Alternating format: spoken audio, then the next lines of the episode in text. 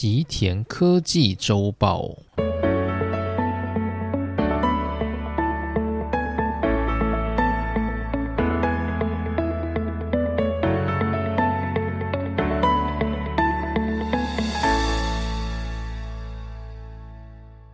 大家好，欢迎来到今天的内容。今天是二零二三年的一月八日。好，那今天呢，要先跟大家说新年快乐。那日本的新年假期呢，也差不多要到了尾声。那上个礼拜呢，我就因为日本的新年假期，就有机会能够回台湾去。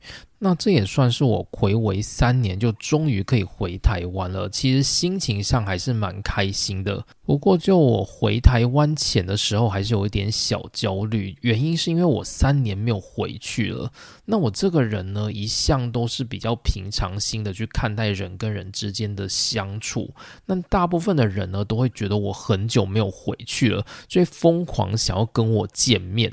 所以我就会有点担心，说大家三年来的情感。会一次就是倾倒在我的身上，我会觉得有一点点 overloading 这样子。那回台湾之后，还是多多少少感受到台湾人跟人之间太过亲密的那种，就是我不太习惯的感觉。不过呢，我觉得倒还算是蛮 OK 的。那我其实也是一个蛮想回台湾去生活的人。不过呢，就是台湾跟日本比起来，还是会有一些我喜欢跟我不喜欢的东西。所以对我而言呢，要在台湾还是在日本工作跟生活，其实我还是处于一个比较矛盾的状态。那我自己本身是台中人，就是在台中生活长大的。那我这次回台湾的行程呢，首先是先到新竹去待了两晚。然后就在那里见了一些就是过去的同事啊，跟朋友这样。然后之后呢，我又到台北去拜访朋友。然后在就是十二月三十一号的时候回到我的台中家。但是回到台中家之后呢，我马上就要跟我的爸妈一起到屏东的老家去。那屏东的老家算是我妈那边的老家，就是我的外公外婆过去都是住在屏东的，只是现在他们都已经过世。那我们。主要就是回去拜访，就是舅舅啊之类的亲人，然后也顺便去跟就是屏东的祖先就是上个香这样子。然后在我们屏东老家的巷子里啊，就是有一个很有名的宫庙。说是很有名，可能是我自己觉得啦。但如果你用 Google 的话，你可能会不觉得它有名。它的名字叫做凤和宫，就是凤凰的凤，然后和平的和，就凤和宫。那如果你亲自就是到现场的时候，你会发现它根本就不是一个庙，它是一个很类似民宅的一个长相。那它其实就是那一个宫庙师姐的家啦。然后，如果你想要去的话呢，你就走进他的客厅，就是直接跟客厅的人打招呼，说你想要去跟师姐聊聊。那接着呢，那个家里的人呢就会请你上三楼，然后你就从后面的楼梯就直接走到三楼，就像在别人家一样自在。然后你就走到三楼去之后呢，那个师姐通常就会坐在神桌的旁边等你。那这个宫庙呢，是我小时候常常去。那小孩子的时候呢，我们通常都是以收金为主，就是去煤气啊之类的一些活动，就是会拜托师姐帮我们做。那这间宫庙呢，其实是。我目前觉得就是非常非常神的一间庙。那我先讲一下，就是进去的流程好了。就是你进去那个神桌的时候呢，你可能就会见到有很多客人在那边排队。那如果有客人的话，你就只要按照前面的客人做的事情，就做一样的就好。那通常呢，你就会先到旁边的桌子去拿一张黄色的纸，那纸上呢就要你写你的名字啊，跟你的出生年月日。那如果你不知道你的农历的年月日的话，可以写国历的也没有关系。然后就写一下住址、电话，就这样而已。然后接着呢，它旁边的表格上面就会告诉你说，你想要问师姐什么东西，就你可以问爱情啊、事业啊之类的，就你可以在上面用勾选的。然后你也可以就是自己用。手写写在纸上都没关系。然后接着呢，到他的柜子旁边去拿一个红包袋，那只要放一百元进去就好了。就这个宫庙的咨询费，就是一次就是一百元，他不会削你的钱，也不会叫你要去买什么高级的东西，或者是去镇煞之类的都不会，他就只会跟你收一百元。那我们家的说法通常都是说，这间公庙就是一百元问到宝这样子。那如果你觉得你自己的问题比较复杂，想问久一点的话，你就可以包两百元。不过师姐她是不会知道你包多少钱的。总之，你就自己包好之后，你就放在那个供桌旁边，然后接着就开始去拿香拜一下天公跟前面的菩萨。拜完之后呢，再回来就是师姐就会跟你对谈。那师姐呢，她也是按照顺序，就是客人来的顺序。那师姐呢，她就会按照顺序去拿你的那张黄色纸。那你的纸呢，就只有写你的姓名跟生日这样的资讯而已嘛。那总之，她就看一看之后，她就会有灵感，告诉你她要告诉你的一些建议。那他的建议是从哪里来的呢？就是我们的感受上，他应该是透过就是感应去跟可能像是佛菩萨这一类的人物去做类似通灵的效果，但但是我不确定他是怎么做到的。没关系，大家就假装是讲就好。我也没有确切就问他是怎么做到的。总之呢，他会用梵语去跟就是神灵沟通的这样的概念，然后他接着就会给你一些建议。他的建议呢，都是。告诉你说，菩萨认为你可以怎么做。那如果他只是给建议的话，我想大家应该不会觉得他很神。主要的原因是因为建议这种东西，就是大部分人都会给嘛。我跟你说，哎，你少吃油炸哦，你要多运动，这也是一种建议嘛。那这也是一个对你好的建议，这个我也会说啊。就算我不通灵，我也说得出来。所以重点呢，其实不是他的建议，而是他对你身边周遭的事物的一些感应。例如说，他可能会问，就是你最近有没有去哪个地方啊？就是你感觉好像去了比较不好的场所，或者是他可能会知道说，诶，你最近是不是有亲人过世，或者是朋友过世？然后你是不是跟那个朋友还不错，所以导致那个朋友他有想要拜托你什么东西之类的？就是他可能会说出这样的内容，那刚好会符合你的现况。那例如说，你最近可能有对象，或者是你最近可能刚分手，他都可能会问你类似的问题。所以个人是觉得，如果你今天想要去这个宫庙的话，千万不要让你的家人，还是你不想让他知道秘密的人一起去，因为这些秘密呢，可能就会不小心的被讲出来。当然，其实也没有那么严重。就是师姐她在讲这些建议的时候呢，她通常会讲的比较隐晦一些。那如果你心里真的有秘密，不想要让家人在身边的家人知道的话，你可以在心里就是拜托他说：“哎，不要把我的秘密讲出来。”你会感受到就是师姐讲话的那个语气变得非常的暧昧，就我觉得还蛮神奇的。我也很难去形容这到底是真的还是假的。总之，这是我自己的感。感觉，就师姐她这一次，她就有问我说：“诶，我感觉到你就是。”在工作上面，就是有想要回台湾，又想要在日本的这种不安定感，然后就问我的想法是什么，然后我就跟他讲说，哎，对我最近真的在犹豫，就是我觉得回台湾好像也不错，但是又觉得在日本多磨练一下是好的，就我就跟他讲这样的话，然后呢，他就开始看我的命格，之后他就告诉我说，他建议我在日本多磨练一下，原因是因为如果我回台湾的话，我可能有。很多东西都要重新开始，菩萨会认为说那是比较辛苦的路，那他是建议我就是可以在日本多待一阵子，就多磨练一些经验。那这当中也有牵扯到，就是我感情的部分，就是他觉得我的感情的这一块呢，在日本的连结是比较强的，所以他还是建议我就是把重心放在日本比较好。那当然这是说给我听的啦，就是大家可能听不懂，但我自己知道他在说什么。总之，就是我觉得我们家附近的那个宫庙真的蛮神的。就如果有机会到屏东去啊，就是可以查一下凤和宫这个宫，它就在屏东市区，就你可以去晃一下，我觉得还蛮有趣的。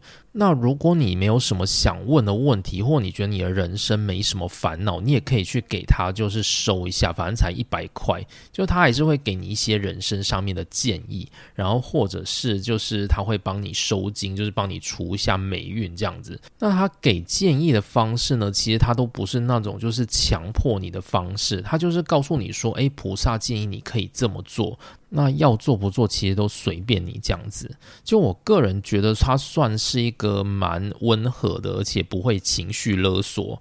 然后又很经济实惠的一个，就是算是算命吧，但它又不太算是算命，就是你人生有烦恼，它给你一个就是类似神灵上面的智商这样的感觉。所以就如果大家有兴趣的话，就可以去一下。它比较偏向是本土的佛教这样的感觉，但它其实整个环境呢，就是家里的那种灵堂这样，没什么特别的。那它其实在信仰的神明，也就是菩萨，所以不是那种。太奇怪的东西，就如果对于本土佛教没有排斥的话，就可以去玩玩看，我觉得还蛮有趣的，就也可以从中听到一些适合自己的一些建议，也说不定。好，那这就是我上个礼拜在台湾的一些生活回顾。好，那接着呢，回到我们今天的内容。今天要来跟大家讲的是半导体的科技周报。诶，大家会不会觉得很奇怪？就是我一个在讲半导体科技的人，我先跟大家讲了一堆神灵的东西是在干嘛？那其实我对于这种宗教的东西，我通常是没有那么信的。就我没有觉得非要信到怎么样不可，但是我会觉得这种东西就是。抱着一种敬畏的心去看待。那我自己蛮喜欢佛教的原因，是因为我觉得佛教它有点像是一个可以使人心平气和的宗教。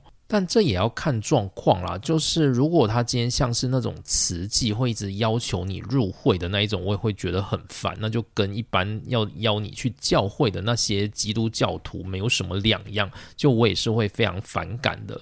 就我个人比较喜欢是那种佛教平静的那一个部分，那基督教的部分呢，就个人也喜欢他在文化的那个区块，但是只要扯到就是人跟人之间就是要求信教的这一块呢。我通常都会比较反感，那否则呢？我对于宗教大致上都是抱着一种敬畏的心情去面对。那至于信或不信，我是没有那么相信，但是呢，我也不会完全否认，大概就是处于一个比较平常心的状态吧。好，那无论如何，我们要来讲半导体了，于是呢，就来到我们今天的科技周报的内容。那今天呢，主要来跟大家讲的是跟车用电子相关的一些内容。那这是汤之上龙先生在 JP Press 的十一月跟十二月号的内容。那这两者呢，它的内容是有连贯性的，我就合在一起讲。而且呢，十一月有点像是一个比较心理建设的部分，个人觉得可以讲的没有那么多，所以就跟十二月合在一起。那十二月份我觉得蛮有趣的东西。其是电动车自动驾驶这一块的等级，那这些等级要怎么去区分？和这些等级各自具备什么样的特色？在这个文章里面就有讲到。那同时呢，他还有分析，就是台积电的几大客户，我觉得算是蛮难能可贵的一些资料，所以就在今天跟大家分享。那最后呢，会顺便带到就是最近日本的一个消息。那这其实已经有好几个月了，只是我最近才拿出来讲。就是在日本呢，一共有八家大手企业共同出资成立了一家新的半导体公司。那我想在台湾，如果大家有关注的话，可能会看到类似的新闻。那就是一家叫做 Rapidus 的公司。这家公司呢，预计要在二零二七年量产两纳米的产品，然后呢，会跟车用电子有一些关系。那至于这家公司，它到底葫芦里在卖什么药？然后它究竟有没有？机会能够去跟现在的半导体市场一较高下，那这就是我们等一下会来看的内容。首先，我们先来到二零二二年的十一月号，张之上龙先生的 JP Press，它的标题是“汽车产业是否可以突破愚蠢之墙”。那愚蠢之墙是什么呢？这是我自己的翻译啦。如果用日文，说不定会比较好懂一点，就是“巴嘎诺卡贝”笨蛋之壁。那这其实是出自就是日本在二零零三年的一本畅销书，它的名字就是这个。巴嘎诺卡贝。那巴嘎诺卡贝，我把它翻成就是愚蠢之强。它的意思是什么呢？它的意思主要就是自己刻意去捂住自己的耳朵，不去接收自己不想要知道的资讯。这样的状态呢，就叫做巴嘎诺卡贝。就是呢，我把我不想知道的资讯用墙给挡起来。这样子呢，我就是让自己变成了一个笨蛋。我自己是个笨蛋呢，我就不会受到影响。大概是这个意思。那为什么会讲到愚蠢之墙呢？主要作者想要提到的东西是在广大的半导体产业里面，它存在了很多像这样愚蠢的墙壁，而其中呢，又以车用电子的产业最为严重，而汽车产业呢，正在经历所谓的 CASE case 这样的一个新时代。而在这个新时代里面呢，车厂如果不去打破自己心中的那一个愚蠢之墙，不去跨越自己心中的那个愚蠢之墙，那这些汽车厂终究会被市场给淘汰。这是作者他在这一篇里面他想要讲的东西。那我们先来讲，就是汽车产业正在经历所谓的 case 的这一个时代。那 case 指的是什么东西呢？它主要是汽车产业它在近年来所经历的重要变革的四个项目，主要就是取它的开头 C A S E 的四个字。那 C 代表的是 connected，就是通信；A 表达的是 automatic，自动化；S 指的是 shared，就是共享的意思。然后最后一个 E electric，电动化。这四个呢，正在描述我们现在的汽车产业所做的改变，就是我们即将迈入所谓的电动车时代。而车子里面呢，所有的电子用品都越来越多，我们会需要通讯，会需要它自动化，会需要它跟各种网络进行连接，并且呢，它必须不是用油，而是用电器来进行运转。这就是我们汽车产业所经历的时代。好，那作者想要描述的就是我们的汽车产业是否能够跨越这个新的时代，跨越这个愚蠢之墙，然后去面对就是未来的挑战呢？这就是这一篇社论他要讲的内容。那这篇内容它其实没有什么太专业的部分啊，所以我就很简单的介绍一下。首先，他在这一篇文章当中，他有讲到了在半导体产业所具有的各种愚蠢之强的存在。举个例子来说，design house 跟元件。跟半导体制成，然后里头又分为前工程、后工程等等，封装设施等等，这些呢各个行业之间都存在的愚蠢之墙。所以呢，如果这些产业当中他们能够去打破愚蠢之墙，就能够让他们的合作更为的迅速，而产品呢也会更有竞争力。那个人呢，还蛮有感触的，就是我最近在工作的时候啊，就是我们工作上面，就我们是半导体的制成整合，所以我们在遇到一些问题的时候，有时候会去做故障分析。那故障分析呢，通常不是我们自己做，我们会去找就是可以做故障分析的单位来帮忙。那我自己以前在就是台湾竹科工作的时候，就是我也会把我的。问题的晶片拿去做故障分析。那我自己通常委托的案件都是比较简单，就是电路的短路或者是断路。那这种东西在故障分析要怎么做呢？通常它就会有很多特别的手法。那主要呢就是帮你去找出断路或短路的那个点。它可能会用光学的手法，或者是用热的手法，或者是用呢就是去侦测电子电动对发光的手法。也有的就是呢，它会用就是电子束去照它。的亮暗的这样的一个手法。那其实我以前在竹科工作的时候，我就只是想说，反正我就委托那个单位，他就会帮我把结果做出来了，所以我都不会想那么多，我也不会想要去了解就是那个故障分析的原理。我大概会知道一些，但是我不会很认真的去思考。总之呢，我就把我的试片送给那个故障分析的单位，他就会告诉我说：“诶，我们做出来它是长这样子哦，可能这里有问题。”我就会期待这样的结果。那这一次呢，我在我们现在的公司，也就是 Western Digital，我们也要做类似的故障分析。然后呢，在做故障分析的时候呢，就我也是想说，就是按照以前的方案，就是我大致委托说，诶，这里好像有故障，拜托你帮我处理。但是我发现在这里。面对这种故障分析所要聊的细节，跟在台湾那时候做的不太一样。就是我要比较充分去了解这些故障分析的原理，我才知道我要怎么去委托我的案件。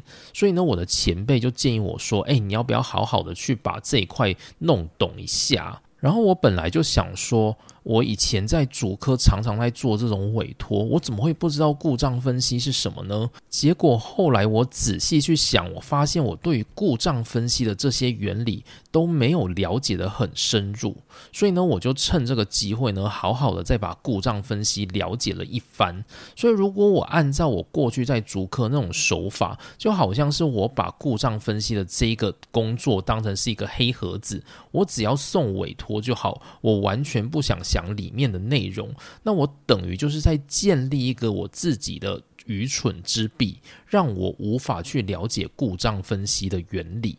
但是呢，我利用这个机会，就是我把故障分析再学过一次了。那我之后呢，在跟人家讨论的时候，就会变得比较方便，然后也比较知道就是对方在说什么这样子。所以我在读到汤之上龙先生的这一篇之后，就变得还蛮有感触的。好，那之后呢？作者他又提到了其他，就是在半导体产业的各种墙壁，例如内行人与外行人之间的墙。作者因为他身为就是日本半导体的评论家，而且是日本维系加工所的所长，所以他就受邀到众议院去对议员讲解，就是日本半导体产业的现况。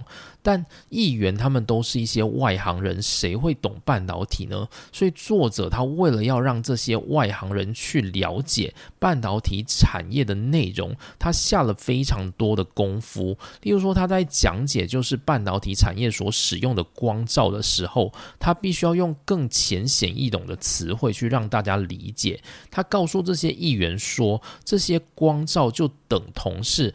半导体在做加工的这个次数，用这种方法呢，去想办法解除就是内行人跟外行人之间认知上面的误差，所以这也算是一种就是半导体业界的一个墙壁。然后呢，像是作者他在做。电视访谈的时候，他也有遇到就是那种让他觉得很傻眼的问题。这种问题呢，他也认为是就是媒体跟半导体业界之间的墙。举例来说，就是他自己在做电视访谈的时候，就媒体就会问他说：“你可不可以用一分钟去描述半导体？然后你不要讲那种大众所不知道的词汇。”诶你要我定义半导体，那同时呢，你又不准我讲专业词汇，又要我在一分钟之间讲完，那是怎么可能做到的事？所以作者就觉得非常的无言。这大概就是大众媒体。对于整个产业认知的一个墙壁，就大众媒体认为，诶，半导体这种东西一句话就可以说完啦。但是对专业的人而言，如果你今天要把这个东西给讲清楚，那可能要花好几个小时都讲不完。所以这也就是我们节目我们讲了这么久，到现在半导体产业很多很多的东西，我们都还没有提到，大概有类似的概念。好，然后作者最后提到一个很重要的，那就是汽车产业跟半导体产业之间的愚蠢之墙，而且这个墙呢就是这样子被筑了起来，而目前呢还没有消退的迹象。那大家不知道有没有想过这个问题，就是汽车产业跟半导体产业它的差距是什么？它的差异是什么？应该说，汽车产业它是从过去就开始成为一个世界非常重要的工业产品。那汽车产业呢？它基本上就是靠着重机械，然后跟齿轮运转马达等等的机械工艺，慢慢的去成长，成为一个很大很庞大的产业。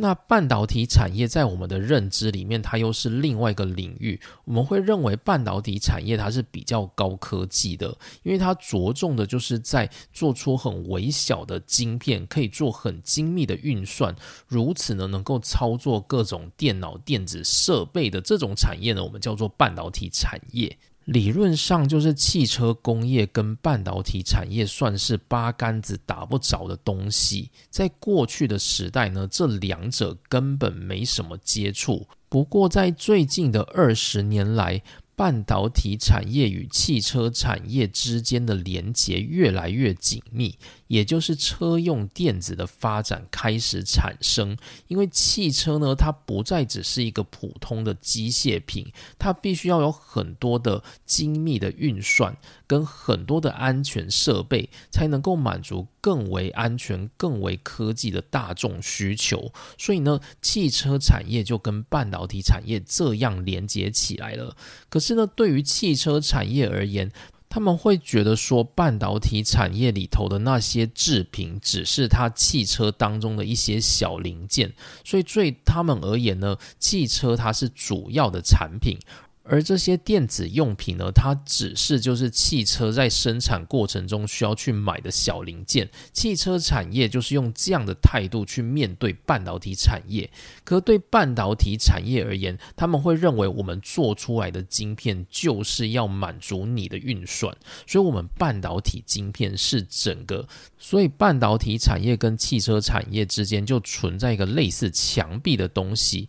而汽车产业呢，他们甚至不认。认为半导体产业是他们必须去理解的项目，他们只把半导体产业当成是一个小零件商来看待，所以作者认为呢，这就是。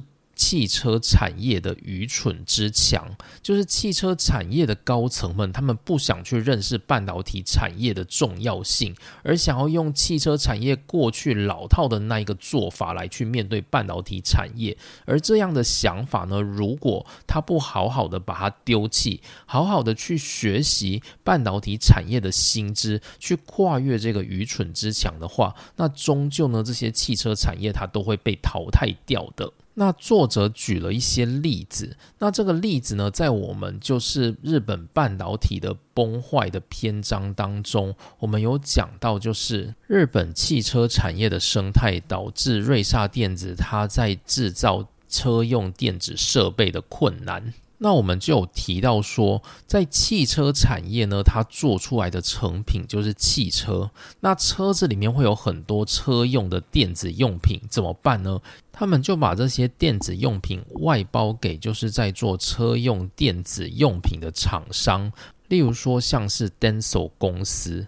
那 Denso 公司呢？它只是把就是晶片组装成一个就是可用的车用电子用品。这些晶片呢，也不是 Denso 自己做的。Denso 呢，它是委托就是车用晶片的公司去帮他做。举个例子来说，像是日本的瑞萨电子，或者是欧洲的英飞凌、意法半导体等等。那意法半导体、英飞凌或瑞萨电子，他们有很多晶片啊，其实他们自己是做不出来的。尤其是在那种最先端的晶片，那些晶片呢，他们只懂设计，但是他们没有办法自己做，因为他们没有足够的技术去产生这些晶片。所以怎么办呢？他们只能委托台湾的公司，也就是像是联电、台积，向他们下单去制作这些车用的半导体晶片。于是呢，车用用半导体的这一块供应链，就是从最上游的晶圆代工公司台积电、联电等等，再到中游的车用晶片公司瑞萨电子、英飞凌等等，再到中下游的车用电子产品公司如 Denso，在到最下游的汽车公司，例如说 Toyota、Honda 等等，这样的公司组成了一个车用产业的供应链，在半导体的这一块。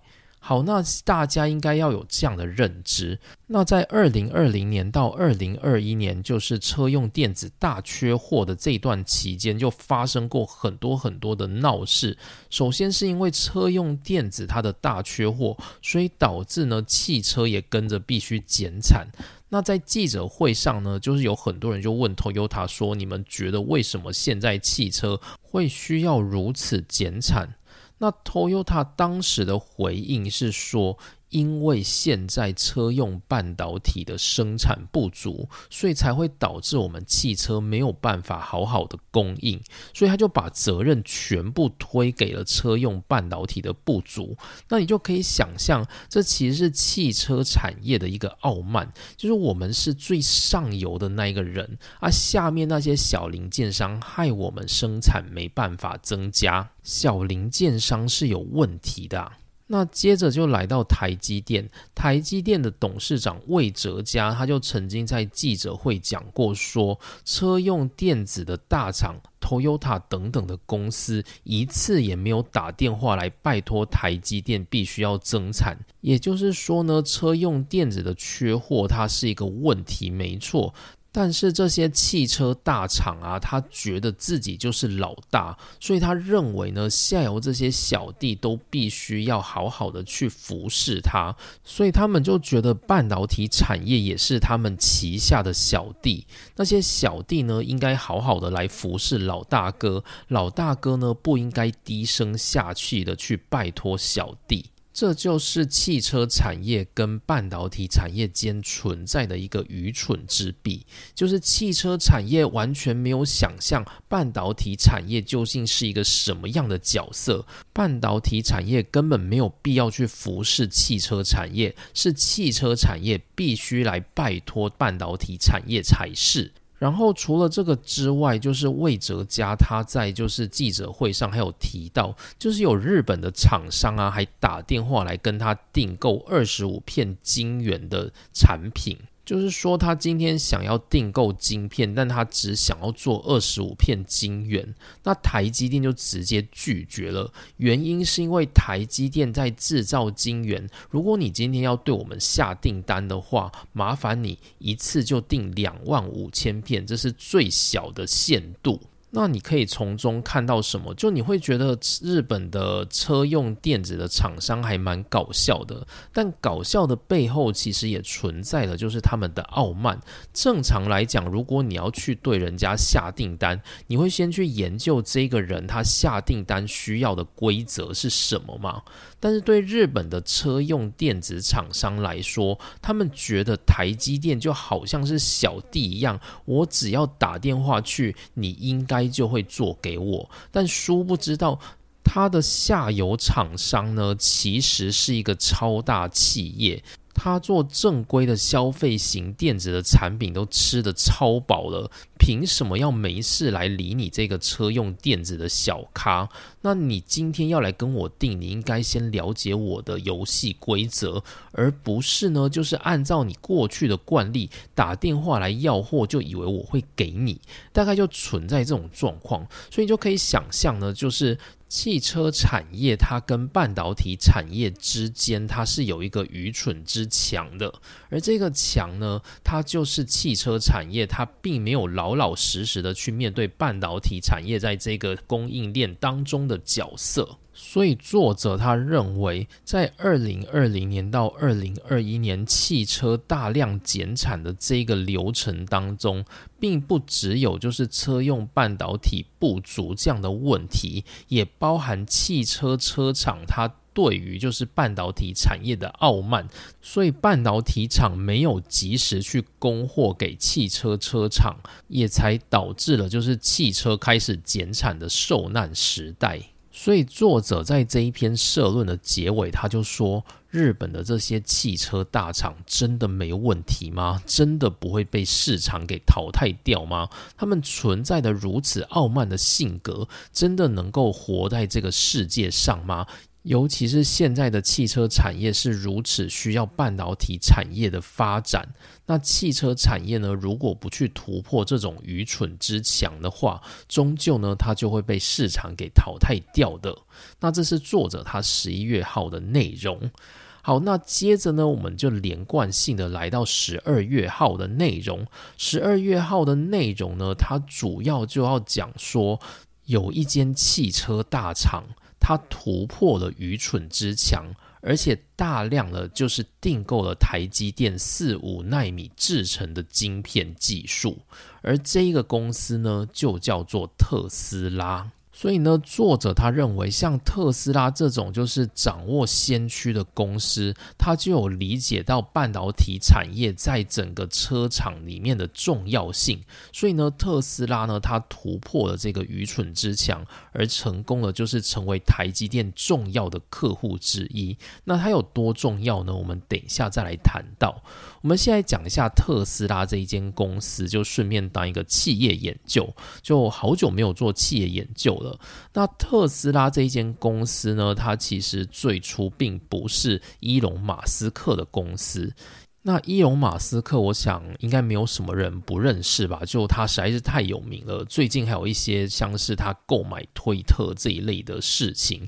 那伊隆马斯克呢？他是在宾州大学拿到了两个学士学位之后，然后接着呢，他就开始跟他的弟弟创立了软体公司。这是在两千年的事情。那之后呢，他的软体公司就是被其他公司给并购，然后他也开始成为了就是经营高层。然后在二零零二年，就是伊隆马斯克他又创立了一家叫做 Space X 的公司，这是一家专门在制作。火箭的公司，那 Space X 这间公司，其实伊隆马斯克他也是惨淡经营啦。原因是因为这种宇宙科技它就是非常烧钱的，而且呢，它通常不太会有很多还本的机会。那这家公司呢，它主要的目标就是要达到所谓的火星殖民的计划。那二零零四年的时候，就是伊隆马斯克他就受邀进入了特斯拉这一家公司。那特斯拉这一家公司呢，它是在二零零三年由 Martin Eberhard 跟 Mark Tarpenning 这两个人所共同创立的。然后隔年呢，伊隆马斯克他就加入了特斯拉，并且还成为了 CEO，甚至把创始人 Martin Eberhard 给逐出了董事会。那特斯拉呢？最一开始，它就是一家希望能够制作出电动车的公司，所以最早一开始呢，他们主力都放在就是电池的这一块。就是呢，电动车在过去有很大的一个问题，就是它的续航力。所以要如何去开发高效能的电池，让整个电动车可以维持高强的续航力是非常重要的。于是呢，伊隆马斯克他就找来了锂电池的团队来制造整个电。动车，那直到二零零九年呢，才开发出 Model S 这样的电动车款。那电动车呢，也是一个很烧钱的产业，而且汽油车呢，相较之下就是便宜很多，所以呢，电动车其实一直得不到市场的青睐，这也让就是特斯拉这间公司也是年年的亏损，直到就是二零二零年呢，它才升值成为了一家市值大过 Toyota 的公司。那从二零二一年在电动车市场的销售额来看，第一名遥遥领先的就是特斯拉，它的销售额是每年九十三万台。虽然跟一般汽车销售额还是少很多啦，但实际上呢，在电动车这块领域也是佼佼者了。那紧追在后，第二名的是中国的 BYD 比亚迪公司，它销售额是五十九万台左右，所以大概呢是特斯拉的一半的销量。那接下来呢，则是另外一家中国公司，叫做上汽通用五菱汽车 （SGMW）。那它名字很长，主要是因为它就是来自三家公司的合字，就是上海汽车的上汽。然后，美国的通用汽车以及柳州五菱汽车这三家公司共同合资所组成的，我们先叫它就是 SGMW。那它的销售量呢是四十五点六万台。接着呢，第四名的电动车公司呢是德国的福斯，每年销售是三十二万台，然后是 B N W 的二十七万台。那日本呢，身为就是汽车大厂，在电动车市场却非常非常的薄弱，是排在十六名的 Toyota，一年销售十一点六万台。好，那这当中呢，最有野心的，也就是我们的特斯拉公司。它主要呢，在二零二二年开始呢，会对台积电做四纳米与五纳米先进制程的晶片采购，目的呢是用在当中最重要的，也就是自动驾驶 AI 技术所需要的晶片。那这个 AI 技术呢，就是特斯拉自己公司所研发的。AI 呢，主要是透过就是深度学习，能够去进行各种的判断。那这种判断呢，它需要就是非常精密的逻辑设计，所以呢，它采用的就是尺寸非常小的四纳米、五纳米的晶片制成。那我们来看一下，就是特斯拉它要提供的这种就是自动驾驶技术，它有什么了不起的？就是在我们一般的驾驶定义上面呢，我们从手动驾驶到全自动驾驶，其实我们分成了五个等级。那这算是全世界通用的等级。首先呢，在最一开始不算在等级内的，我们叫做第零级。第零级的意思就是所有的驾驶呢，全部都是要用手动的，也就是说没有任何自动系统介入你的开车的状况。全手动呢，我们就叫做第零级 （Level Zero）。然后之后呢，第一级开始 （Level One） 则是你在开车的过程中，汽车可能帮你做速度调整，或者是方向调整的任何一个。的这样的条件呢，我们就叫做 Level One。所以说，你开车的过程，如果你使用定速，就是汽车在帮你做速度调整，那你这样就算是 Level One 的开车等级。好，那接着来到 Level Two，也就是第二级的话，就是你在驾驶当中，你同时汽车的系统会帮你做速度调整，也会帮你做方向调整。但是呢，在紧急状态，你必须要自己去控制，而且你的手呢是不能离开方向盘的。那我们大部分现在比较知名的新款的汽车都有这样的功能。那你不能买等级太低的啦，你当然要买就是稍微中价位的那一种车款，例如说八十到一百万左右台币的这种车款呢，通常都具备这样的功能。那这种功能呢，我们通常有一个名字叫做自动跟车系统，就是说呢，你今天设定好跟车之后，它会帮你去跟。高速公路前面的车，那如果前面没有车的话，它就会按照你所设定的那个时速来前进。那同时呢，系统它也会认知到你现在开在的这个车道旁边的线，所以它会帮你用方向盘去做调整，所以你几乎是不用自己转弯的，就是汽车它会帮你转弯。所以这就是我们一般在中价位车款会看到的自动跟车系统，它属于就是自动。驾驶当中的 Level Two 等级，好，那接着来到 Level 三等级，也就是第三级的话呢，它就会更强大。主要最强大的就是你可以完全放开双手，去让车子帮你在高速公路上面驾驶。那第二级的话，就是我们刚刚提到的跟车系统，它还做不到的。但是在就是第三级的话呢，是有办法做到这样子的状况。那在日本呢，第一款车子它能够达到第三级的，是二零二一年由本田汽车 Honda 它所出的一款叫做 Legend 的汽车，它已经得到了就是日本政府的认证，它是日本首款就是 Level Three 的汽车。好，然后特斯拉它的野心呢，当然不是局限在前三级，绝对不是只有让你调调方向、调调速度。或者是呢，放开双手这么简单。特斯拉它最终的野心就是要达到所谓的第五级。好，那第四级跟第五级是什么呢？第四级 Level Four，它主要就是在高速公路上面，汽车可以完全是全自动驾驶，而且呢，在紧急的状况的时候，汽车也会自动帮你调整，你可以完全放开心胸，让汽车在高速公路上帮你你开车。这样的状态是第四级。那第五级的话，就是不局限在高速公路，在任何地方，汽车都可以帮你完全驾驶。在紧急的状态，也不用你人为来判断，汽车会自动帮你判断。这种就是特斯拉在瞄准的，也就是第五级全自动驾驶。那在全自动驾驶的汽车当中呢，它需要哪些汽车晶片？首先呢，它需要能够侦测你车子所在位置的毫米波跟红外线波雷达的类比半导体晶片。除此之外呢，它还要去帮你判断各个方向，所以你需要有非常好的摄像头，而。画像的感测器呢，会多达十个以上，同时呢，具有百个微控制器。然后你为了要进行就是高速的运算跟学习，所以你需要很多记忆资料的地方，所以会有非常高速的 DRAM 跟 NAND Flash 的记忆体。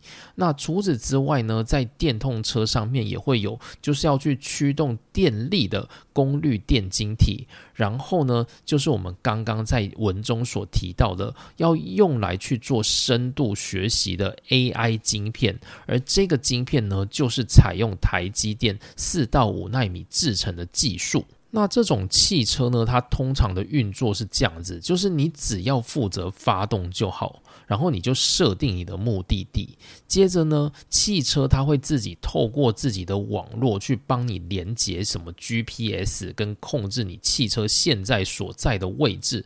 然后之后呢，卫星会开始帮你的汽车进行导航，然后你的汽车就开始行走。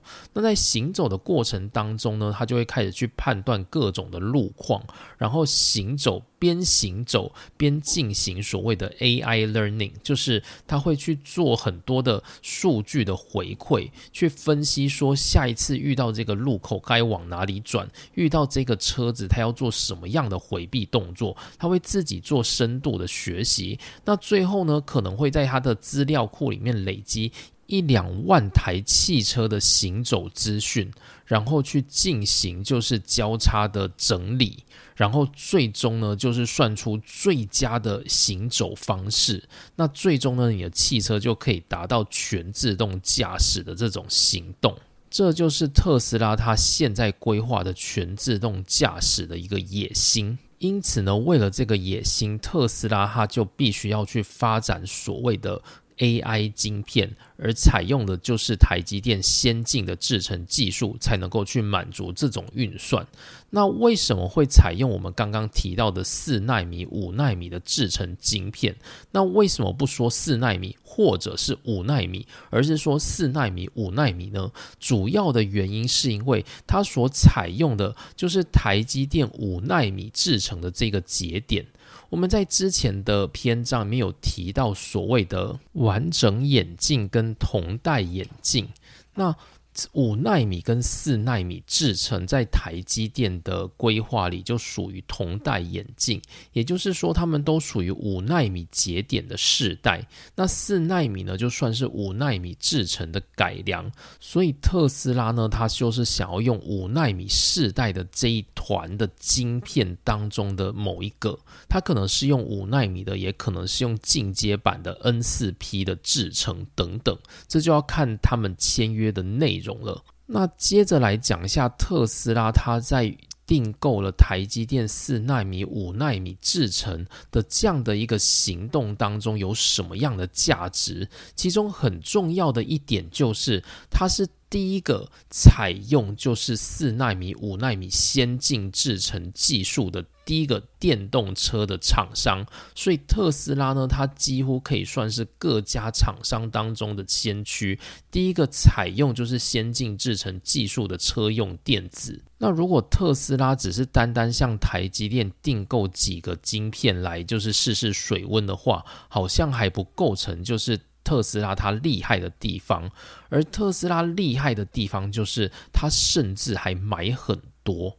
什么意思呢？就是台积电目前的客户组成，就是在这一篇社论里面有提到，苹果大概占据了百分之二十五，也就是说，台积电的工厂当中的营收有百分之二十五都是由苹果所贡献的，然后百分之九点二是第二大客户呢，则是我们的超维，然后百分之八点二呢，则是台湾的联发科，百分之八点一是来自于。博通百分之七点六来自于高通，百分之七点二呢来自于 Intel。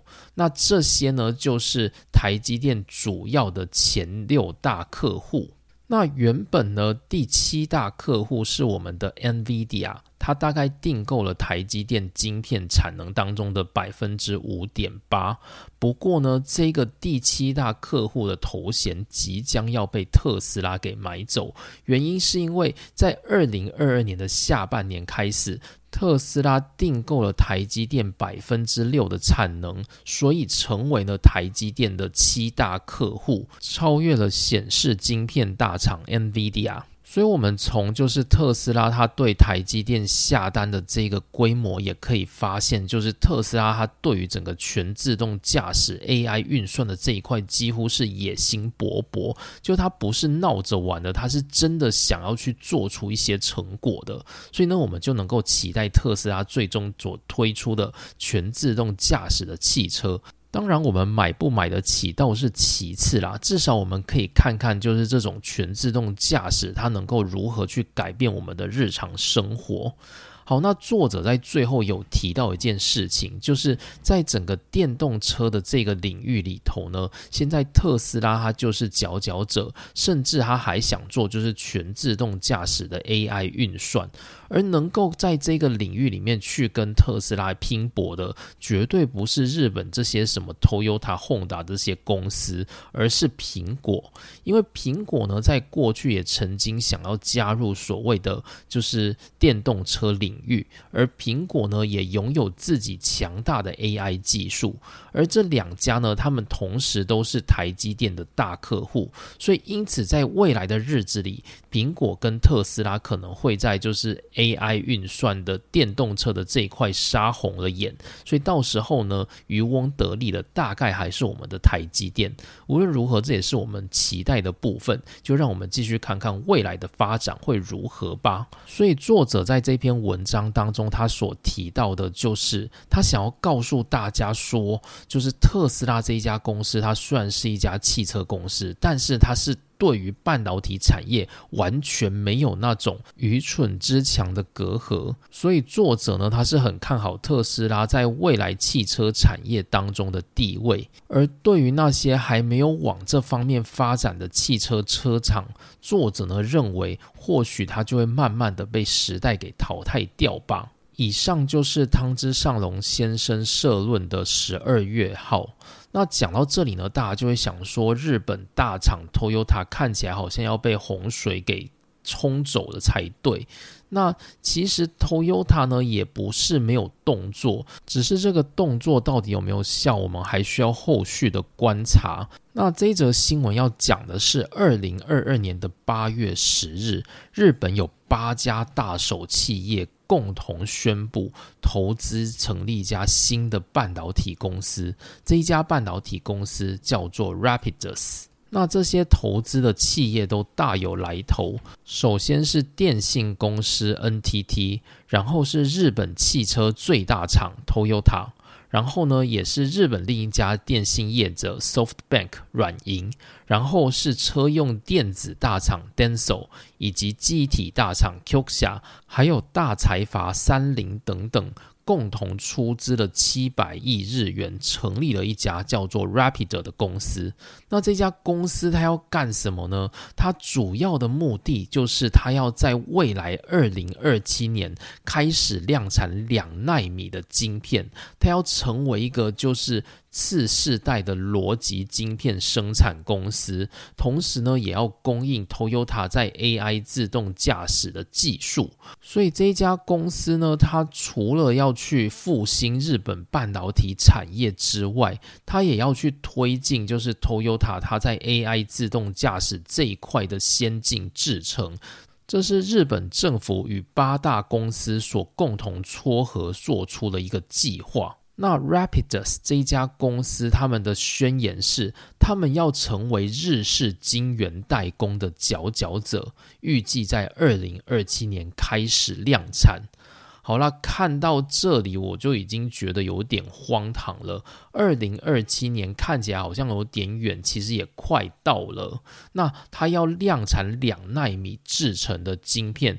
个人其实并不太看好，主要是他现在连一家半导体工厂都还没有。那这家公司它目前的营运是怎么进行呢？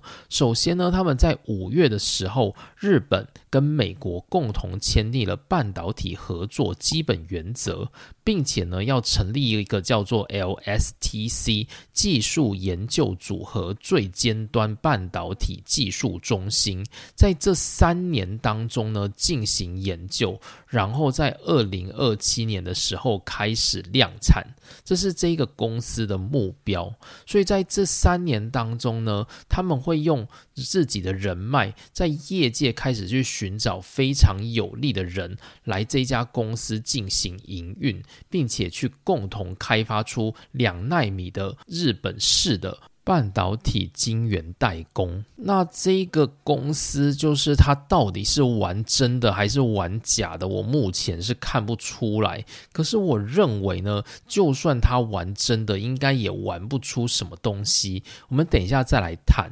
我们现在聊聊一下他这家公司现在的董事，其实都是大有来头。首先呢，这一家公司的会长，也就是董事长，名字叫做东泽郎，他在一。一九九六年的时候，曾经担任就是东京威力，也就是 TEL 的社长。那另外呢，这一家公司它目前的社长是小池纯义。小池纯义大家可能不认识，但对我而言就还算蛮熟的。原因是因为小池纯义他在今年的十月以前，他其实是我们公司 Western Digital 合同公司的社长。那他从十月开始辞职之后，就到 Rapidus 去担任社长，开始筹组就是 Rapidus 的。建立计划。那根据我目前的查询啊，就是这一家公司就想要透过会长跟社长他们在美国跟日本的人脉，去组建这间公司的一些营运，然后呢，去拉拢很多比较有能力的人才来到这间公司。那希望能够在三年内去开发可量产的两纳米制程技术。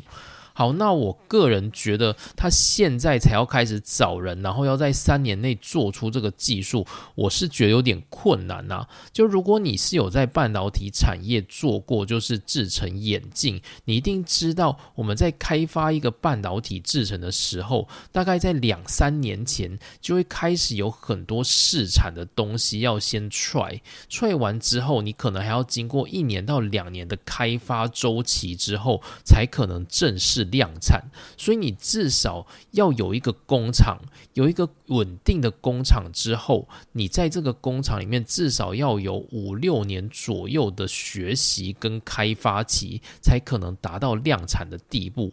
他从现在开始，连工厂都还没开始盖，然后就要去预计在三年后量产两纳米的制程，个人觉得实在是太困难了，尤其是日本目前它最先进的半导体制成技术，我们在瑞萨电子的篇章有提过，只有到四十纳米而已。日本要从哪里能够去找到两纳米的技术来达到量产的效果？我是觉得有一点点夸张。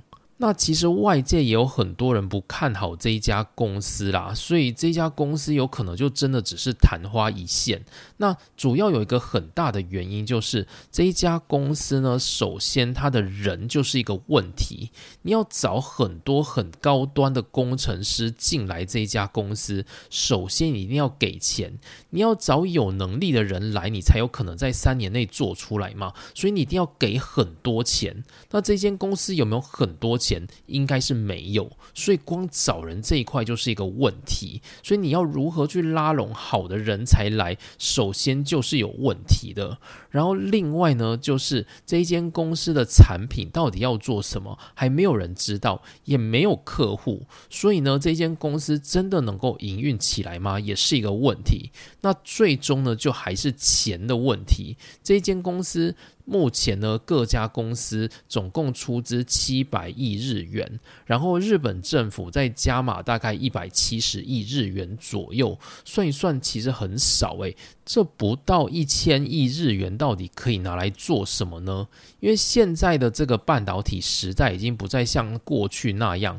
过去联电它的基本工厂其实是来自于工研院的示范工厂，也就是说政府先出资在工研院成立了示范工厂，那可以做小型的制造，那投入的资金也不用很多，那最后呢就让联电把这个工厂的技术转成就是自己公司的制程技术。但是现在这个时代，你要去做一个两纳米的制程，你根本不可能用一个实验室的规模就做出。出来，所以呢，你一定要投资很庞大的设备跟生产资源。那目前呢，看起来 Rapidus 它根本没有那么多资金，到底能够做到哪里，其实是一个很大的问号。那如果目前大家有兴趣，也可以就是上 Rapidus 的网站去看一下。目前 Rapidus 的这一家公司当然是没有自己的工厂，它目前的位置呢就是一个东京的办公室，但是它是有在征人的哦，就你可以看到它征非常多的工程师，但我都在想说这些工程师到底。增进去之后，什么时候才要开始工作？会不会随时都有可能被 fire？这都是一个很大的问号。搞不好这间公司它筹划到一半之后就胎死腹中，然后你本来面试准备要进去这家公司工作，就忽然没工作，都是有可能的。所以这间公司到底能不能够成成气候，就是我想还是要先多观察一下。然后呢，我有去看一下这间公司的网站，就是这算是一个题外话。就我觉得它这个公司的网站啊，跟 Q 侠的网站真的超像的，就大家可以点进去比较一下。就是我是觉得很像，而且它那个字体啊，跟风格就是真的像爆了。好，那以上呢就是我今天为大家补充的第三个新闻。好，那今天呢就讲到这边，就稍微因为我连假过完有很多想讲的东西，所以今天就讲到大概一个小时左右。那大家就慢慢听。好，那今天内容就到这边，谢谢大家收听，我们下次见，拜拜。